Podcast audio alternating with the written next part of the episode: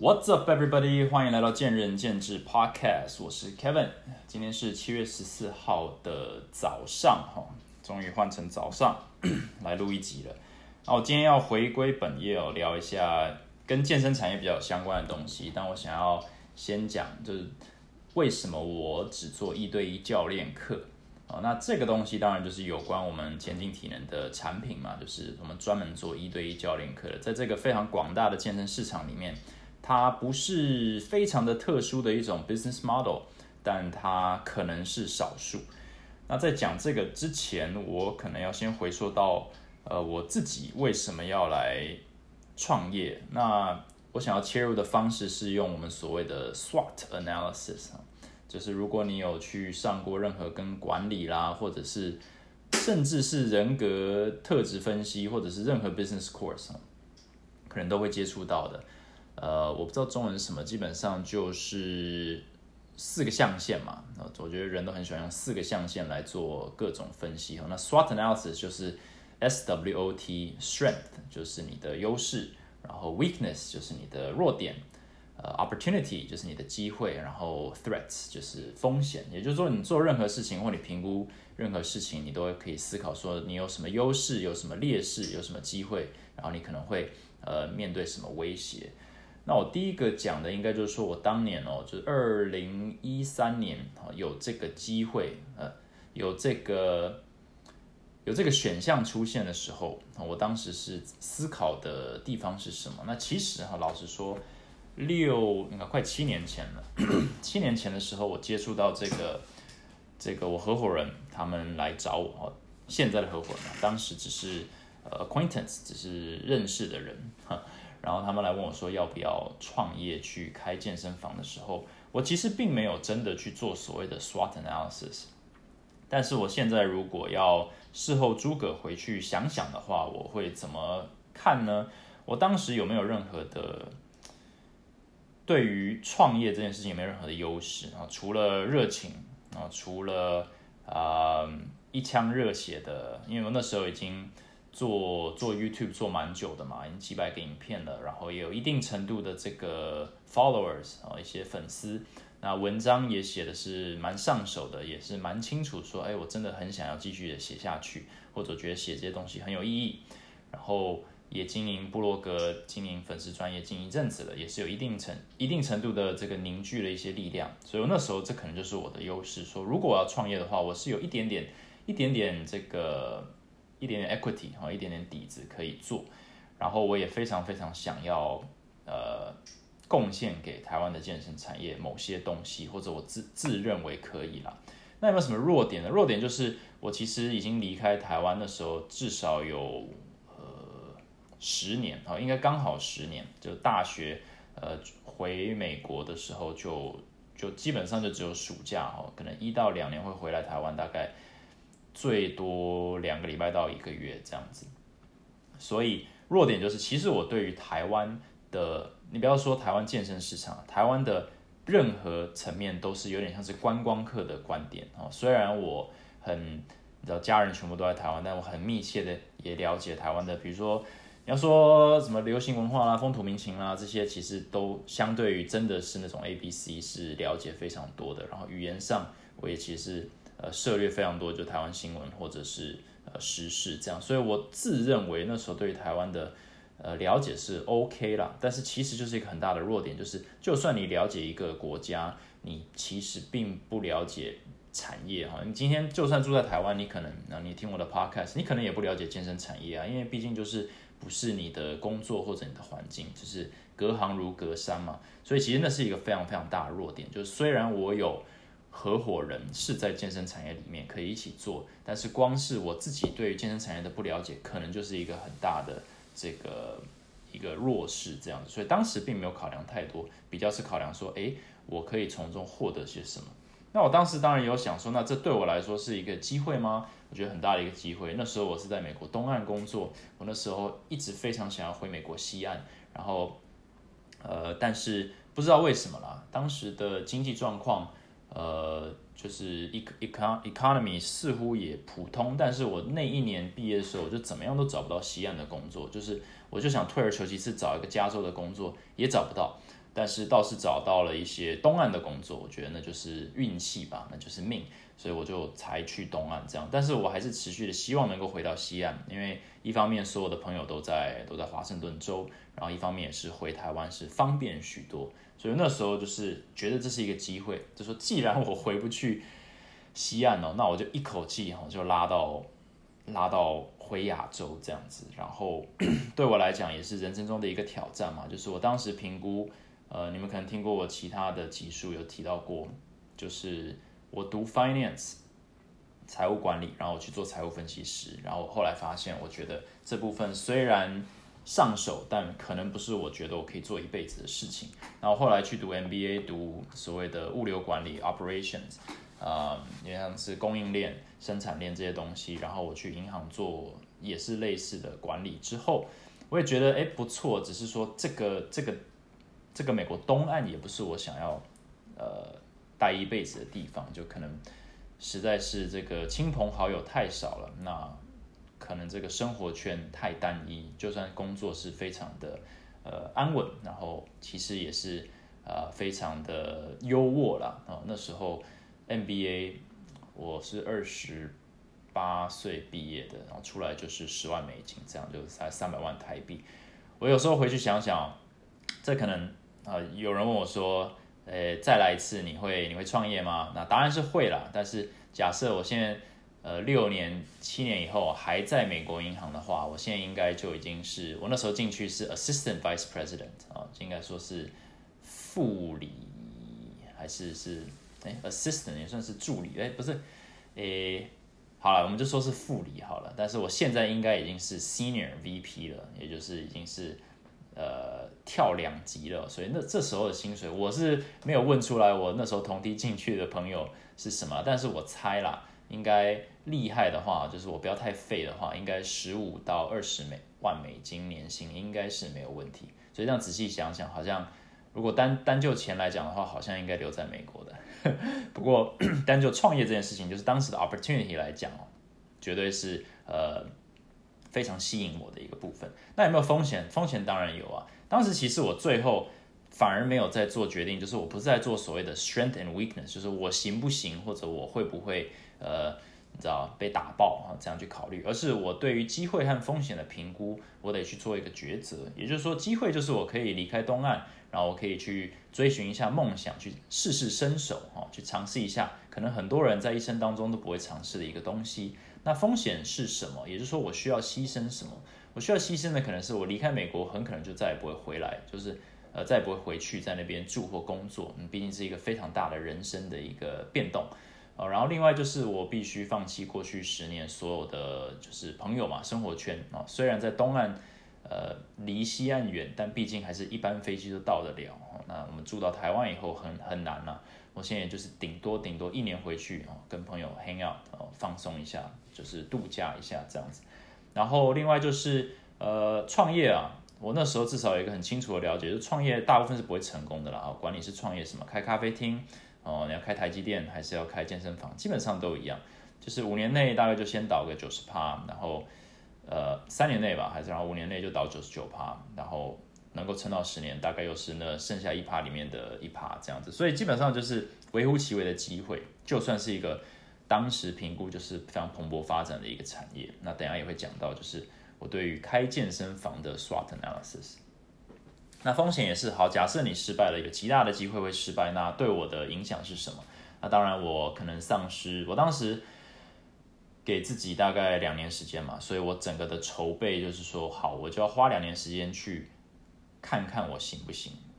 好，看看我自己是有没有这个能耐，那我准备的这个金金钱，哦，还有我给自己的时间点，大概就是一到两年这样子。那我当时就是以这个角度去筹备。那既然用这个角度去筹备，那假设两年是失败的话呢？那失败有很多种定义。那总之就是。呃，停损哈，撑不下去。那我当时就是 OK，就是把我所有的，你要说积蓄归零好了，因为在美国就是其实也没有说有什么特别的花费，所以基本上薪水就把它存起来这样子。所以，嗯，创业基金哈全部都浪费掉，呃，或者是不要说浪费掉，就是就是没了哦，因为失败了嘛。然后另外就是年纪啊，老了两岁。另外就是机会成本啊，机会成本就是什么？就是就像我刚讲的嘛，假设我在这边美国银行待了六年，我的薪水可能就已经是跳一倍了。那如果我当时就是呃不创业，然后继续做两年，我的薪水会到多少啊？或者我我是不是已经于跳槽到另一家公司赚更多？所以这就是所谓的机会成本，在我们做一些决定的时候要考量进去。你不单只是把现在的薪水啊放弃掉。呃，你呃也不是单只是把你现在的钱花掉，而是说你本来可以花的时间哦，本来可以去上班、工作赚钱，或者是升迁可以赚到更多钱的，这些全部都是你的成本。所以这个东西也是，所以时间啦，呃，金钱的这些机会成本全部都考量进去以后，就变得很困难，因为这其实金额也蛮大的，这可能来来回回就是几百万、五百万、一千万的差别哦，这几年下来。所以当时 我也是很纠结，尤其是我也是蛮重朋友的，所以要离开美国真的是一个很令人不是非常期待的一件事情。因为当时其实也不知道一旦创业以后到底是什么情况，所以我到最后做的决定就是会不会后悔。哦，其实这因为很多人问过我这个问题，就是怎么决定啊？就这种人生大事你怎么决定？我就想说会不会后悔？呃，意思就是说，假设我今天创业，然后两年后。我失败了，我会不会很难过，或者会不会觉得说早知如此何必当初？或者是我今天不创业，然后继续在美国银行，不管是在哪里啊，继续在大公司在美国继续做，两年后哈，不管我薪水多少，位置多少，我不会回头想想说啊，早知道呢，两年前还是创业试看看好了，好可惜哦，这人生这个机会没试过。那我当时一这样子想，我就很明确的跟我自己讲说，依照我现在的年纪，还有需要投入的这个。机会成本，我觉得两年后、三年后、五年后，假设我我不管我走到哪里，我都会有一点遗憾，说我没尝试过这件事情。所以我当时就很果断的决定说，OK，啊，strength and weakness、opportunity threats 这些都全部丢出窗外，我就两两周后就辞职，然后两个月后就回到台湾。OK，那这是我自己的部分。那我们在创业哈，创业就是只是一个，只是 it's just a word，你知道，它是一个词而已。那重点是你要创什么业？那我当然是要创健身房嘛。那我当时如何去评估开健身房这件事情？也就是说，我自己有没有任何的 优势或者是劣势？针对健身房这一块啊，不单是针针对我的人生，所以那时候也很简单的就做了一个思考，就是呃，我先讲机会好了。我当时会认为我可以哦，就是来一试身手。绝对不是因为我认为我可以管的比别人好，因为我没有任何原因去相信这件事情或者经营的比别人好。我单纯是认为，呃，时机好像正确。那我为什么这样想？其实跟我的合伙人有关，就是他当时有一间呃体育教室啊，叫做体育教室。然后他我去参观的时候，我那时候还不认识他。那我第一次参观的时候，我就发现他在一个非常小的一个空间，我不知道二十平吧，就是一个一个一个住家楼下，一个透天处楼下。不知道透天处，反正就是那种小洞的，然后里面它有十十多个教练，然后上课的空间非常的狭小，也非常的阳春，但是学生都趋之若鹜。那我那时候是二零一二还是二零一三，然后那时候看到这个问状况，我就很好奇，说，哎，奇怪，明明就有更大更舒适的连锁健身房，因为我自己回来也会去找地方练嘛。那虽然这些地方都不太好练。但是毕竟是连锁嘛，就跟美国的什么 Twenty Four Hour Fitness 啊，LA Fitness 很像。那我就想说，那这么小的一个空间，交通也不是非常便利，为什么大家这么愿意花钱？哦，还是一堂也是花了就是呃一千多块的的教练课费用来来一个相对比较拥挤的状态。那我那时候就慢慢了解到说，哎，教练的品质。哦，或者是教练与学生的连接这件事情是有很大价值的。也就是说，你品质够有成效的话，竟然有客户愿意选择这个，而不是选择所谓的呃装潢啦，或者是呃你知道连锁能够提供这些东西。所以我就认为说，嗯，虽然现在在市面上像这种工作室好像并不多，但是。从一个缩影来讲，这个客户的认可度似乎已经到了，因为这个跟我在更早前，可能大学暑假回来的时候状况是不一样的。你在台湾是几乎找不到什么工作室，这可能十几年前找不到什么工作室，然后你想要自己练哦，就国外回来想要找自己练，基本上找不到，我我就得去跟那种连锁就在那熬，说那你可以给我七天的这个 free pass 体验看看。因为在美国非常常见，结果在台湾他就跟你凹说，呃，这没办法。那好，我记得有一次我去 True 吧，他就是硬，我硬跟他凹，然后他最后就是强迫我说，那你给我十个电话号码，我就给你一个七天 pass。就是他们就是要做业绩嘛，所以他们就是有这些压力。那我当时觉得有趣，但是我现在当然是理解他们当时的这个想法，然后我就给了一堆假的电话号码给他，哦。有点对不起那个业务，不过我当时就觉得说，我干嘛要给你真的电话号码？你一定是打去烦我朋友这样子。所以，anyways，就是那时候的这个生态就长这样。所以我觉得，诶，假设真的有人在乎 quality 哈，在乎专业，也许时机到了。好，然后我当时也有用另外一家去做评估，就是有一家叫做现在已经已经结束营业了，它叫 Formosa Fitness。如果你在健身的话，你应该知道这是一个蛮老牌的一个。一个健身房，它就是可能啊，也是那种第一、二个就是那种胡林激励体能工作室啊，所以当时也是看他们看很久。我去，因为我那时候还没开的时候，他们已经开了可能五年了。那我认为那时候他们就是开太早，就是台湾的这个风气还没到，你就开了，所以就会很辛苦。那风气上来以后，他们没跟上，呃，就是市场需求，所以他们也结束营业了。所以我觉得就是机会当时了，简单一句就是时机，我觉得。好像成熟了，这也是为什么当时促使我一定要做这个决定，因为我那时候就想说，我可能之前是早太早进来会失败，那我如果太晚进来也会失败，因为其实我所带进来的 strength and weakness 其实并不是说非常的庞大，对，因为我就像我的弱点就是我其实并不是非常了解台湾，就是哦。我没有接地气，我不了解台湾的健身市场到底是怎样，我只是从外观察和带着我自己的这个热忱进来的而已。所以当时的机会，简单一句就是 timing 时机，我觉得成熟了。好，那我先讲就是 strength 好了。那我我对于我自己的这个沟通能力、管理能力是有一定程度的信心，好，但是我也非常的理解我的弱点，就是我不了解这个产业。那这个部分我就用了极大的这个信任去赋予在我的合伙人身上，就是。我运用他们对于市场的了解，我相信他们对于市场的评估，我相信他们对于专业的定义，还有他们对于专业的追求，我把这一块是完全放给他们去做，然后我就专心做我所能提供给他们的价值，去如何去建构一家呃公司，如何去建构一家呃工作室，然后如何去定位啊，如何去去做一些初步的判断，那这个一直都是一个跌跌撞撞的过程，因为就像我说的，健身产业你。你不要说健身产业了，你今天创业以后，你就发现说根本就是跟看别人创业，或者是看你老板呃经营一家公司，完全是啊十万八千里。就是你如果有一天踏入了管理职，或者踏入了呃老板职哈，希望你是先踏入管理职再去做老板了。但是如果你直接跳踏入老板，你会发现说。你第一天哦，新官上任，你就发现这个世界就完全就变了，就根本跟你想的是完全不一样。好，你以前所想的，我如果成为主管，我如何成为老板，我就要怎样怎样，那些全部都可以丢到垃圾桶里面，因为你会发现你根本就是太天真，你根本搞不清楚状况，就是世界根本不是你想的这样子。你一旦成为主管，一旦成为老板以后，你就会发现说，OK，全部重来。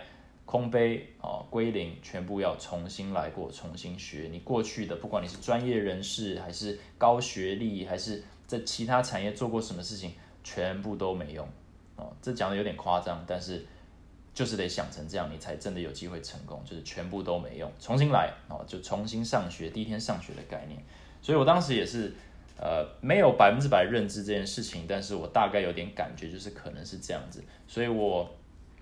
就专心做我认为我对的事情。那我当时为什么说呃机会就是 opportunity 就是 timing 呢？因为时机对的话，它可以掩盖你很多的不足哦。时机对就是比如说你根本不会买股票，但是如果市场就是在涨，那你你乱买也会赚哦。这就是所谓市场或者是 timing 正确的话是 OK 的哦。你做什么基本上都可以，但并不代表你厉害。好，那。风险就是就是这个天平的另一端嘛，就是我其实并不了解说，呃，竞争完全长什么样子。我当时的认知就是，哦，可能有其他工作室啊，或者是，嗯，呃，大型连锁是不是会跟我们竞争啊？然后我那时候欠缺的这个专业的认知哦，除了当布洛克哦自学之外，我欠缺专业的认知，还有对于实际管理一个台湾的团队哦，毕竟社会风土民情不同，是否这些都是风险哦？这些当然都是风险。我想到机会呢，也蛮有趣的，就是为什么时机很重要？因为我我很喜欢提这个，就是当年我们开的时候，我们很可能是。台湾第一个有非常非常大草，好不是第一个，但是呃前几个就是我们用我们有非常大的一块草皮，然后永安店有很大一块草皮。那你可能想说草皮是什么？基本上它就是可以拿来推雪橇，好，它就是一个它就是一个空间，它就可以拿来推雪橇。那你如果不是在健身，你尤其是现在，你可能想说推雪橇有什么稀奇？现在每一家健身房都有雪橇可以推，哦，但是当时并不是这样子，哦，当时。你要在健身房里面，像我去 True，他一家这个晚上可能有两百个客户的大型连锁健身房，它只有它只有一个还是两个深蹲架，而且有趣的是，我当年去跟这这也才六七年前，我去的时候根本都没人在用啊。我去我七天这个 Free Pass，我去七天大概只有只有一天有人在那边练，然后练完一组就走了，所以我去永远都是我自己在用深蹲架。我当时觉得非常的荒谬，就觉得很奇怪，就是。大家都去健身房干嘛？为什么不用？没有人在深蹲，然后没有人在用杠铃，然后硬举怎么也没看到。所以我当时就前进刚开的时候，我们有十三个深蹲架哦，就是 astronomical 的一个数字哦。然后我们有一个很大的草皮，然后我们还有雪橇，然后我们还有呃这个 yoke，就是那种大型的肩呃扛在肩膀上的这个农夫走路的这个器材，这个 yoke，然后龙门啊，那。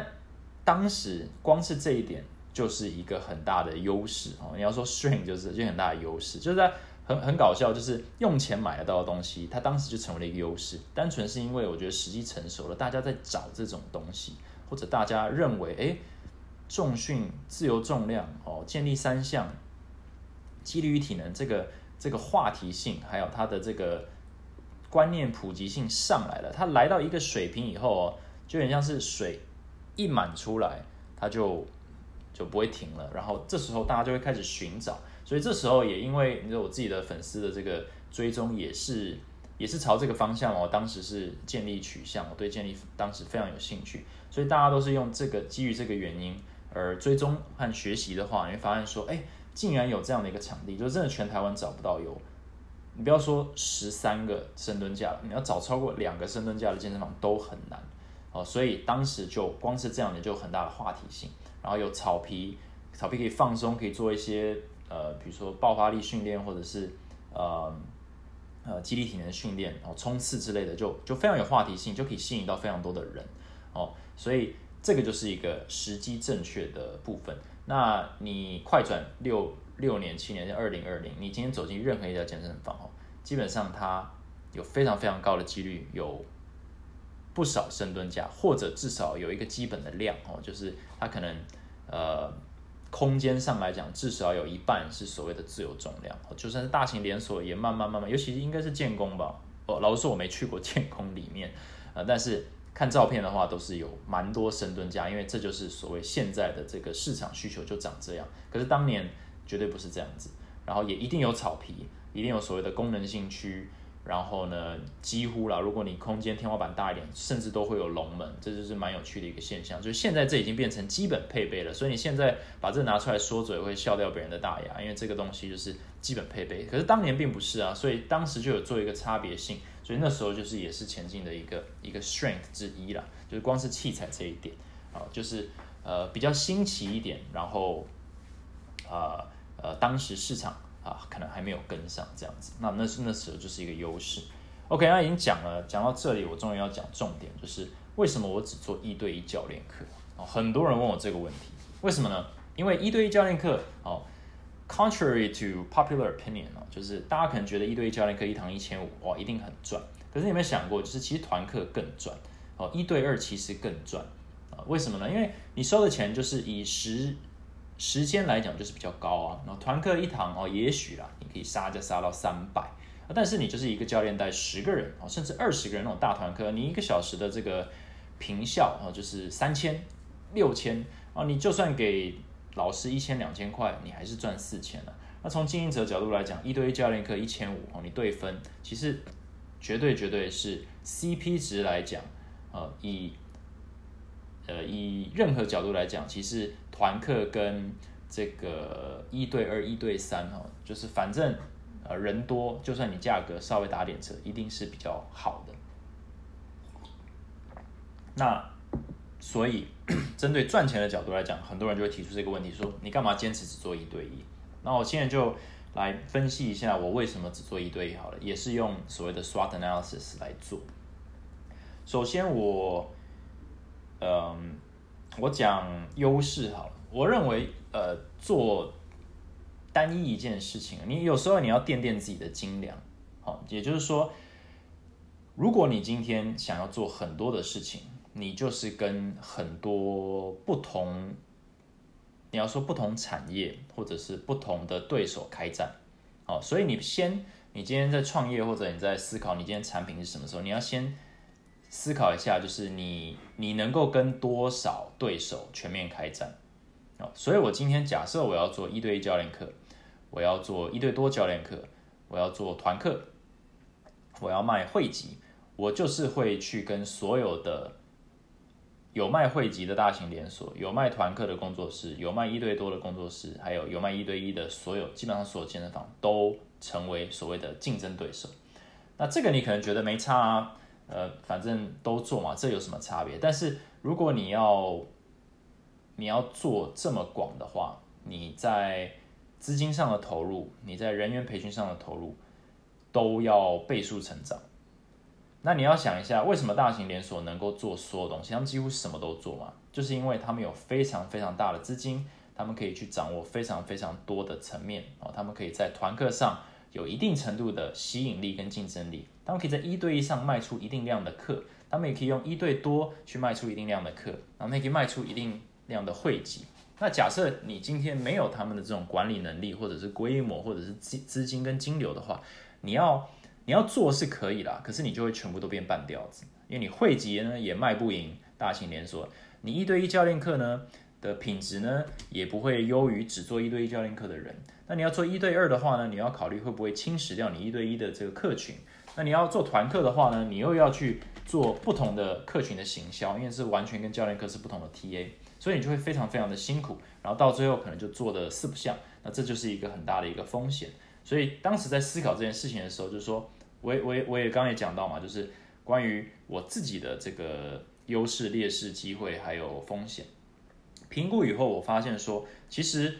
我我我当时的理念是我想要能够带给健身市场一些台湾健身市场一些改变。那我今天并不是要去取代哦现有的服务项目或者是这个产产业里的玩家，而是我想要找一个我认为。最能够帮助到客户，或者是应该说最能够帮助到客户。然后我当时有一个理想，也是能够帮助到教练的一个新环境。因为客户跟教练其实都是产业里的，你要怎么讲？你今天是学员或者是教练，其实哈，你们两个都是这个健身产业里面的客户。我知道教练可能是在里面工作的人，但是其实你也是产业里面的客户，你也是被产业服务的一个族群。所以我当时在。思考说想要改变或者是贡献给健身产业的时候，我思考点是要贡献给教练，也要贡献给客户哦，这两个点我都是同步在想。所以我当时规划的时候，我在思考说，怎么样的一个环境才是真的能够两全这样子。那我当时最终也是因为受到我合伙人的他们俩他们的影响，我就是针对于一对一教练课，我认为这个是可以我们集中火力。把我们的专业发挥到最大的时候，我们可以创造出一个环境，是可以最有效服务客户，让他们在一小时内的 CP 值最高，同时也让教练可以最专注于他们想做的事情。也就是说，教练在工作环境内的 CP 值也最高。你今天当然有教练愿意做，可是基本上就会分身乏术嘛。你今天要一个教练去带团课，然后要去带一对二，要带一对一啊。如果你要高品质的话，如果你像前进一样要求高品质的话，这其实每一个客户群都是不一样的，他们对于健身的需求和他们的目标和他们来上课的动机的分析是完全不一样，不一样层面，他们的消费能力是不一样层面。你今天就算很多人会说一对一跟一对二没什么差别哈，嗯，我想要跟我朋友一起上课，我想要跟我老公老公老婆一起上课，其实还有一些非常非常显著的差别。因为除非你们是双胞胎，然后完全哦成长过程是一模一样，生活形态一模一样，你们的训练方式、强度跟种类应该都有一些差别哦。然后这个差别的细微程度可能不是，可能不是大家想的那么的单纯哦。当然。如果单以价格来讲，就是哦，那我就是找比较便宜的价格，那我感受上我觉得我还是有运动到，所以我就选择一对二或者团课，我觉得这无可厚非，这个是呃对于健身专业的认知的问题。但是假设我们今天是从呃提供服务的人的角度来讲，我们就必须做一个选择，说我单纯就是要选择我认为能够带给大家最高 CP 值服务的管道，那我们就是决定是一对一啊，因为一对一就是可以最。呃，像我们教练真的花很多时间，光是在上课前可能就要花非常多的时间去研究这个学生他的身体状况，还有他可能的任何配套，然后在可能前面几堂课不断的去做微调，调整出一个正确的方针以后，然后我们再加速，呃，去把他们带到这个他们所谓的目的哈目标完成他们的目标。但这个很细微的这个过程当中，是要花教练无数个小时的专业跟进修跟同事讨论，然后内训我们。啊，几百个小时、数数年来下来的内训所累积出来的一种批判，呃，或者是评估能力，那这个东西不是随随便便就可以完成。所以，像我们这种小型工作室，我们就是要完全集中火力和资源，在强化我们的教练的水准，在一对一上面呢，把它强化到最高。好，那这就是我们的优势。那劣势其实也是，就是它的单一性。如果你的产品很单一，你就要非常担心。假设你这个产产品失去竞争力以后，你就没有退路喽，你就没有别的东西了。所以你今天这个也是 很重要的一点，就是你可能觉得我的产品很强，可是假设你被打败了，你就就完蛋了，你没有退路，因为你只有这个。那我我喜欢用的这个例子就是，我们有很多所谓呃。一对呃一分钟一块钱的 同业哈，那当然他们也有卖教练课有团课。那我今天讲说，假设啦，假设你只做卖会籍这件事情，那你你的竞争者就是其他有会籍的人嘛？那你今天可能觉得说卖会籍非常轻松，我就是开一个场地，我有一个单一的产品，我不用想太多，我就是收会费嘛，那大家来运动。可是就是因为它非常的单一，你非常的简单，你也许可以把它做得非常的好。可是今天只要有人能够做的。在汇集或者是自主训练这个环境做得比你好，你就没有退路的时候，你的风险其实是蛮高的哦。它只要盖得更大、更华丽，价钱更便宜，你的然后盖在你旁边，你的客群就会被吸走的话，这就是非常麻烦的一件事情。所以弱点就是这个单一性。那教练课有没有单一性？教练课也有，就是说有些学生他可能不只想要呃教练课。哦，他也许想要自己练，那其实我们也遇到这种状况，就是有学生说啊，你们没有卖会籍哦，那这样好像有点麻烦哦，就是我还得去找一个另外自己练的地方，所以我们就得把我们的这个，因为这这个当然是一个客户的需求，大家都喜欢在喜欢上课的环境，如果也能来运动，那当然也是非常的好嘛，非常的理想。可是我们就是我们要，就像我刚刚讲的，我要知道我们自己的。这个斤两在哪里？你今天要如果要让这个空间非常的呃全面哈，又可以来又可以来上课，又可以来运动的话，你这个空间的配置就要更大，器材要更多。然后你要，因为你要确保说你的一对一教练课的客户不会因为呢你有很多的会员在里面走来走去而影响到他们的教学品质，因为你这样子可能就是。用因为汇集而把你的这个主要的产品哦，把它模糊掉了。那我只觉得也是很多健身房现在面临的问题，就是有很多教练他可能很专业，他也很喜欢这个环境，可是就是挤到爆啊。那前进就是舍弃这一部分，我们就是只做教练课，然后我们舍弃这个汇集可以带进来的收入。所以虽然我们也很单一，但是我们有一个非常明确的服务项目，然后我们是不断的把我们的优势加强哦，就是我们要把这个差异性做出来。我们这个单一性的风险就稍微降低一些。好，那我等下也会讲到，就是机会跟风险其实也跟我们做一对一教练课有很大的关系。机会就是基本上没有人哦，就是把所有的鸡蛋都放在同一个篮子里，就是很多人他都想要，就是都做。哦，他可能会想要做，呃，诶，这有两两个层面问题。单一性我再回去讲一下，sorry，就是很多人他可能想说，我只要做高龄训练，然后很多人说我我只要做女性，我只要做这个帮你带小孩，哦，就是可能妈妈客群，或者是我只要做呃青少年的这个体操运动，那我觉得这都 OK，只是说第一个，你你单一性你的客群够不够广，哦，能不能支撑你这个这个。单一的产品，哦你做高龄训练，很多人说高龄训练是未来的趋势，是不是该投资进去做高龄训练？我说，如果你只做高龄训练的话，你要不就做一个非常非常小规模的，不然的话你一定饿死。因为高龄训练虽然是趋势，但是它就是没有这么多人呐，就是没这么多人。那你今天做女性哦，女性是很大的市场啊，至少占市场一半，OK。但是你就是等于说直接活生生的先把另一半的市场先放弃掉啊，不管。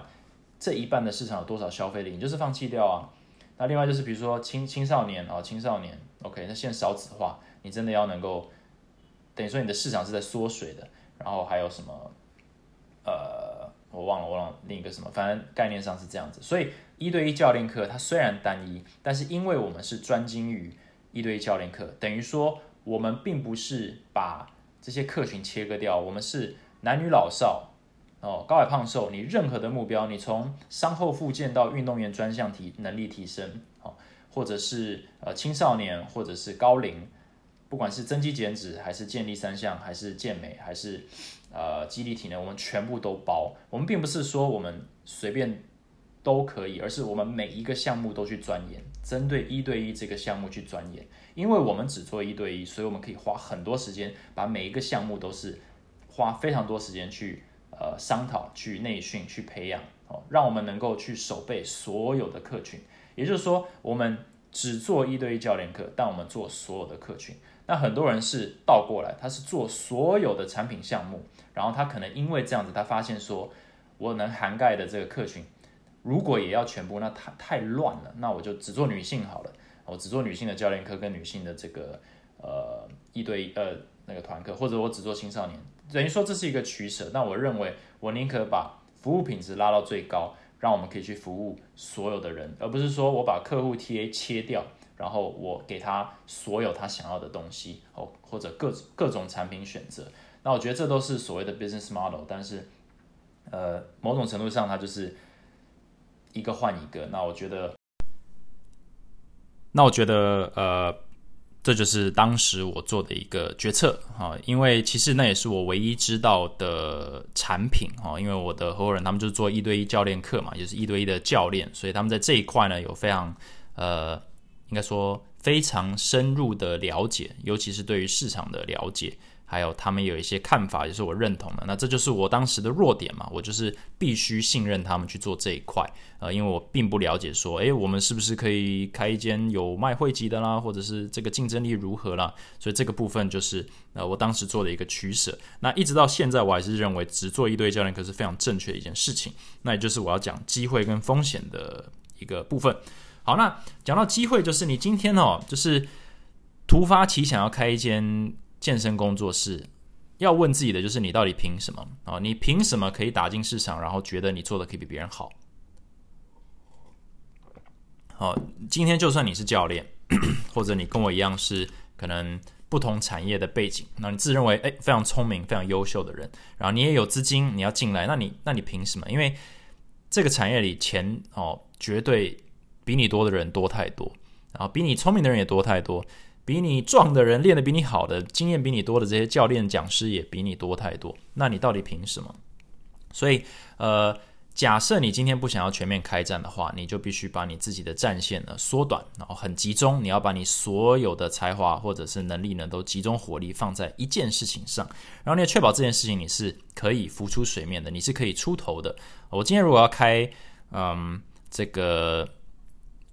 这个叫什么卖会籍的，我一定赢不过呃建工啦，我一定赢不过 World Gym，对不对？我今天要开团课的话，我肯定赢不过就是非常善于开团课，然后跟这些团课老师有建立一些一个人脉网，一个一个一个关系的一些一些老板，因为我实在太陌生了。但是一对一教练课，它有点像是一个个体化的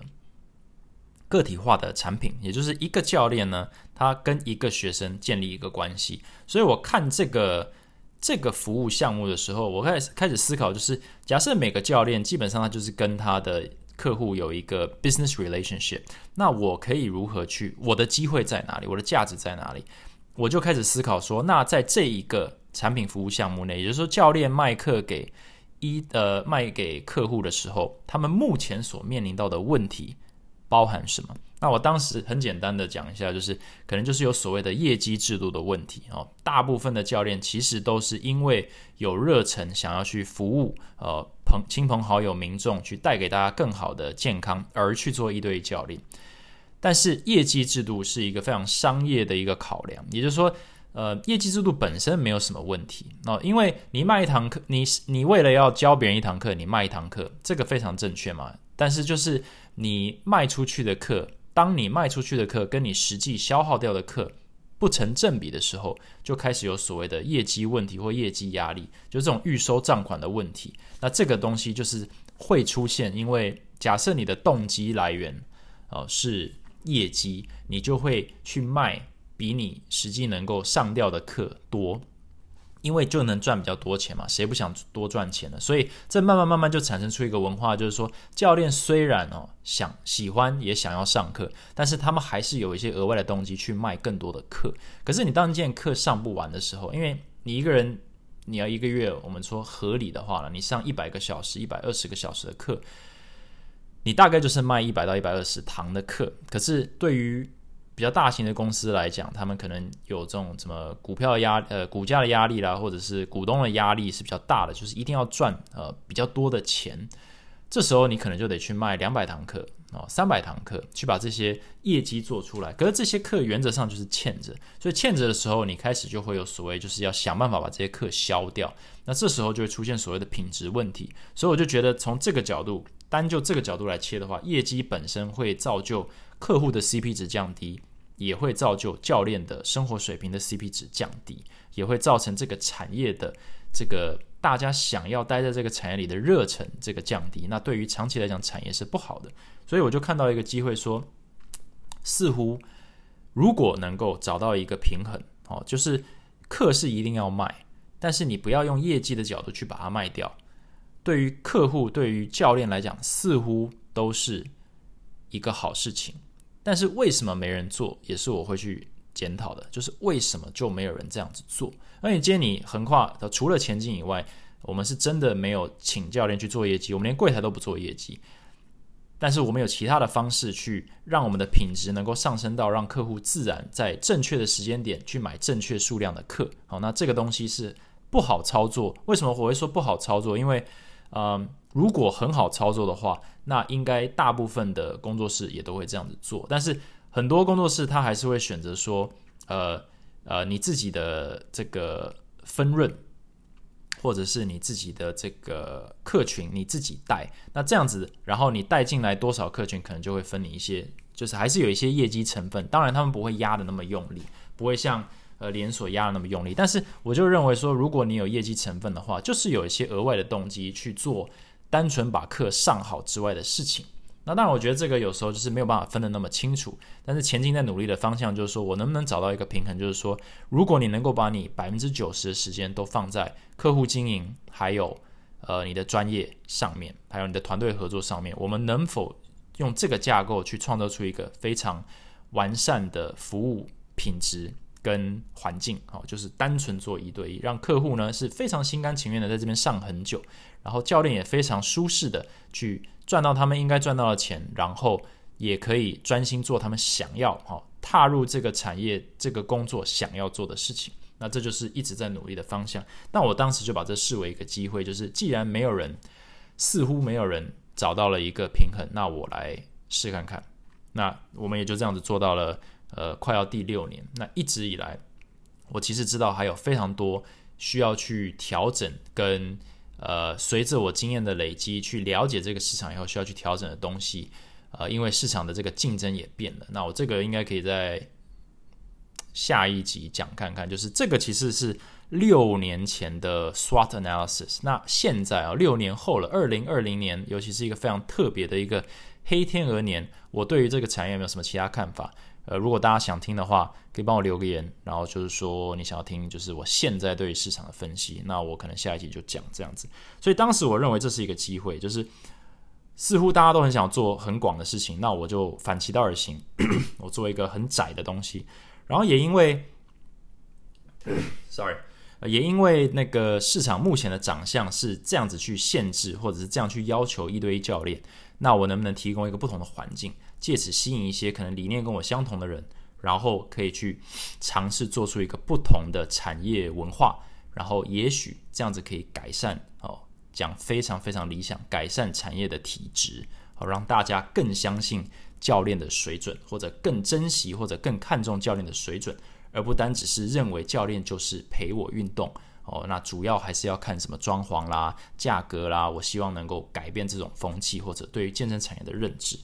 那最后就是风险管理啊，我这边讲风险，风险一定有，呃，有 bigger, better, stronger, richer 的这些呃竞争者进来就有风险，你都可能会被取代。那我当时就在想说，现在最有威胁性的或者最有影响力的产业龙头其实就是连锁。那他们就像我刚刚讲，他什么都做，他又打会籍，又打团课，又打一对一，呃，一对多也许也有。那总之就是什么都做嘛。呃，所以假设哦，一对一是做得起来的，会不会被取代？我们这些小间的，就是一分钟一块钱的啦，或者是小间的卖会籍的啦，就都在他们周边。那他们成长的速度跟这个资金一定比我们大，所以他们一定可以就是来占据更大的市场，跟百分之八十的市场都是由他们占据。那有没有百分之二十的空间让我们去存活呢？那你就要思考说，假设我们这百分之二十的市场是。有钱可赚的，也就是说可以活下来的。那当他们把他们百分之八十的市场饱和以后，他们会往哪里走？他们绝对是来抢这剩下的百分之二十，而且他们抢的方式有非常多种。他今天如果认为一对一是最赚的，或者最值得去打的，他就可以把他的教练群培养到非常厉害，然后就开始打一对一教练课，怎样怎样怎样。那假设他觉得汇集哦，区域型、社区型非常好赚哦，就是这些小间的都可以赚得饱饱的。那为什么我不来做？他可能就像也像 w a r g i n 他就开始做 Fit Zone 啊，就是开始缩减，就是那种小平数的，然后打社区，他就开始压缩，就是这些社区型健身房的生存空间。所以你这样去想的话，你要思考说，那哪一天会来烧到我的 business model？那我一直在想，就是一对一教练课是，嗯，最后他们才会愿意花时间来打的。那并不是说他们不会卖一对一教练课，他们一对一教练课卖的下下叫。只是说，他们对于品质的在乎的程度永远不会有我们高。为什么？因为在乎品质，在现阶段并不表示会卖更多，而是你业务能力强，你就可以卖更多。所以他们的专注的地方都是业务能力会居多一点。所以对于专业的品质的这个，我是说平均哦，连锁教练，呃，连锁健身房里面教练也有非常非常厉害、非常非常专业的，就是甚至可能比工作室都强。只是说我们从平均来讲。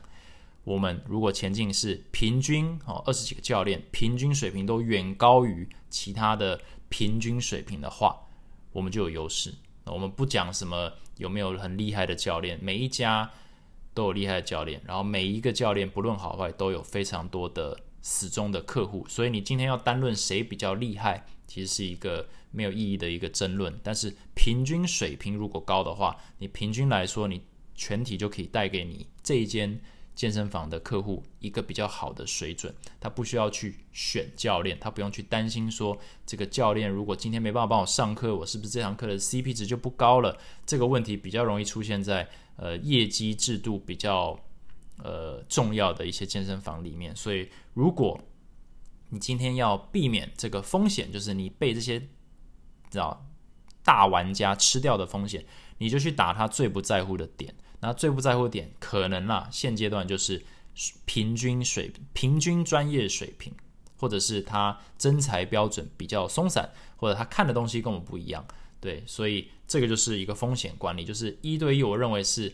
呃最后的绿洲哦，就是你今天除非你是家财万贯，想要直接进来打这种汇集市场哦，大规模连锁市场，你如果跟我一样是在做这种。小型工作室的话，你想要做出规模来，我认为一对一专业一对一就是最后绿洲哦，这是 last ways，就是这些大型玩家不会来抢这个，因为他们要把他们的教练水平拉高的成本，跟他们能获得东西